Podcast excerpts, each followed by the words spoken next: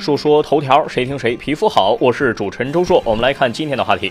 中科院项目开工，请道士驱邪。最近啊，网上出现了中科院土基熔岩堆核能系统项目启动仪式上道士做法驱邪的相关信息。中科院就项目开工请道士驱邪道歉。说背离科学，两人被停职。上海应务所领导班子四月三十号，根据进一步的调查结果，决定对两名工作人员停职检查，同时启动所纪委核查程序，相关情况会再次通过所网站发布声明。网友赵楚说，在肯定大力提倡现代知识和科技热情的同时啊，我们应该对历史的文化和生活存疑，对民俗和宗教保留一份必须的敬意和爱惜之情。建筑设计讲工说，管这个事儿啊有点多余，是一个仪式而已，工地开工图个吉利，这跟春节贴福字儿都是一个意思，完全跟科学无关。穷则思变说，看内容啊，这应该是施工方的行为，跟中科院没关系。我个人是不信鬼神的，但是以前做土方的时候，开山也总要祭土地，不是信不信，也不是去求平安，而是安大家的心。香格里拉说，施工单位是第一次给类似科学院的单位搞建设吧？不懂科学与迷信是水火不容的道路啊！换成其他单位，建设方都要求动土前杀鸡宰羊的，还要鞭炮齐鸣震慑邪恶，都是常事儿。我认为呢是一种习惯，也是一种风俗，没必要大惊小怪。科学就是科学，没必要跟迷信胡弄叫板。很多网友还是表示理解的，但是我不这么认为。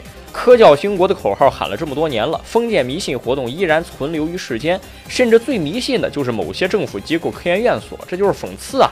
破土动工要算一算，电机搬迁要算一算，你怎么就不算一算？你这个算一算的行为会被媒体曝光呢？我们可以相信这个事情是建筑单位搞的，不是你科研院所搞的，但是你怎么也得负一个监管职责吧？斯文扫地，我觉得它就是这么一个意思。下个事儿，扬州动物园孔雀遭到游客拔成攻击。四月二十八号，江苏扬州一个动物园为了让游客亲近动物，专门开辟了孔雀园进行散养。春天本来应该是雄孔雀最漂亮的时候，但是这里的大批雄孔雀却遭到不文明游客的毒手，被揪秃了尾巴。有的孔雀甚至连关羽都被拔走了。丁阳说：“不要总说国外也有素质低的游客，事实实就是这种让人气愤的事情总是在国内一再上演，说明总体上低素质的游客占比它就是高。也别说把孔雀用栏杆圈起来就好，想让动物跟孩子亲近，起到认识自然、爱护自然的教育意义，栏杆和笼子都是阻碍。”素质问题就算说烂了，在没有得到足够的提高之前，也需要不断的说下去。